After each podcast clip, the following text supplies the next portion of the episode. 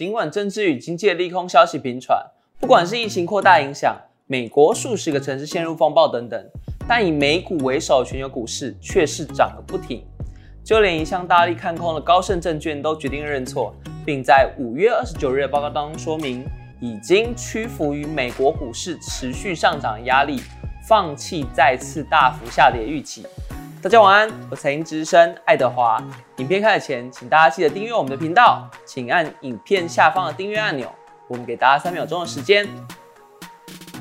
好，今天要来跟大家聊聊空头认错的原因。美股这个多月以来都是在利空当中不断上涨，甚至每逢政治或是经济发生动荡，美股都几乎都只有小跌或是没有反应。我们可以看到近期。美中不仅因为香港的问题越来越紧张，也因为非裔男子被警方押警致死，引发了种族暴动，还有因为疫情的关系，美国死亡人数甚至超过了第一次世界大战。反观股市呢？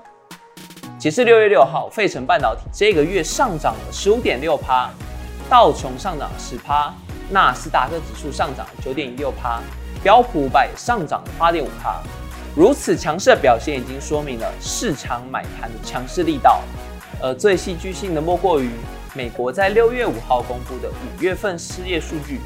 本来预估失业率会从四月四点四帕上升到十九点五帕左右，但是公布的结果却是跌破众人眼镜的十三点三帕。这也让道琼指数当天上涨三点一五帕，标普五百以及纳斯达克指数也都上涨两帕以上。接着，我们再从操作的现实面来看，自从疫情爆发以来，很多分析师、专家、学者都认为经济会呈 U 型的衰退，贫富差距持续扩大，股价会领先经济基本面等等。多数投资人预期股价反弹后会再次下跌，回来打第二只脚。再加上我们可以看到美中因为香港的关系而变得紧张，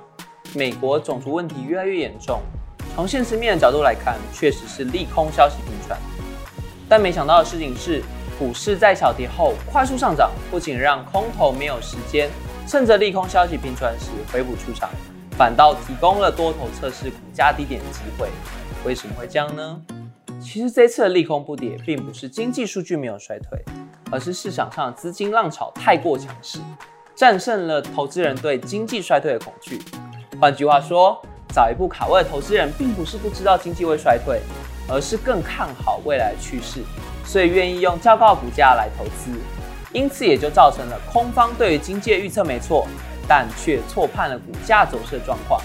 所以高盛才在五月二十九日的报告当中说明，放弃再次大幅下跌预期，并将原本的标普百指数的底部支撑点从两千四百点调高到两千七百五十点。而另外一个关键原因就在于空头太过专注于基本面了。反而忽略了这次货币与政府财务政策力道，也是史上最大最快的规模。不仅无限 QE，各国央行也不断降息，加上疫情事件性的利空，而非景气循环性的衰退，使得市场上大量的资金都不得不回流到股票市场，期望以时间与直利率的方式来弥补银行零利率的损失。回过头来看，这次疫情爆发后，新经济的模式也逐渐取代旧有的商业行为。不论是在家上班、宅经济、远距通讯，甚至是游戏产业，或是因为疫情而催生的检验疫苗商机等等，都是得利的一方。而这也反映在科技与生技大企业组成的纳斯达克指数，不仅强势反弹，还创造了历史新高。其中，指数前五大权重分别是苹果、微软、亚马逊、Google、脸书，此外像是 NVIDIA、n e f l i x、特斯拉等等。也都是指数成分股，甚至连微软的执行长特斯拉纳德拉也在五月下旬的开发者大会上说，微软在近两个月内看到了原本历时两年才能完成的转型趋势。由此可见，因为疫情确实加速了线上会议、线上支付与线上娱乐普及，那这些又会对我们造成什么样的影响呢？知名的财经节目主持人克雷默说过。这次疫情将会是人类史上最大的财富重新分配，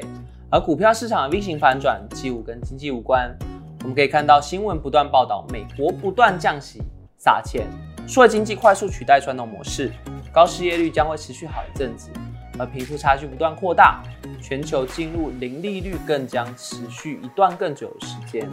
在这样的情况下，大型企业纷纷展开融资，像是亚马逊最近发行了三年期的一百亿美元债券，并以零点四帕利率创历史新低。超低利率也将拉高股票本益比，像之前殖利率在三帕左右的公司，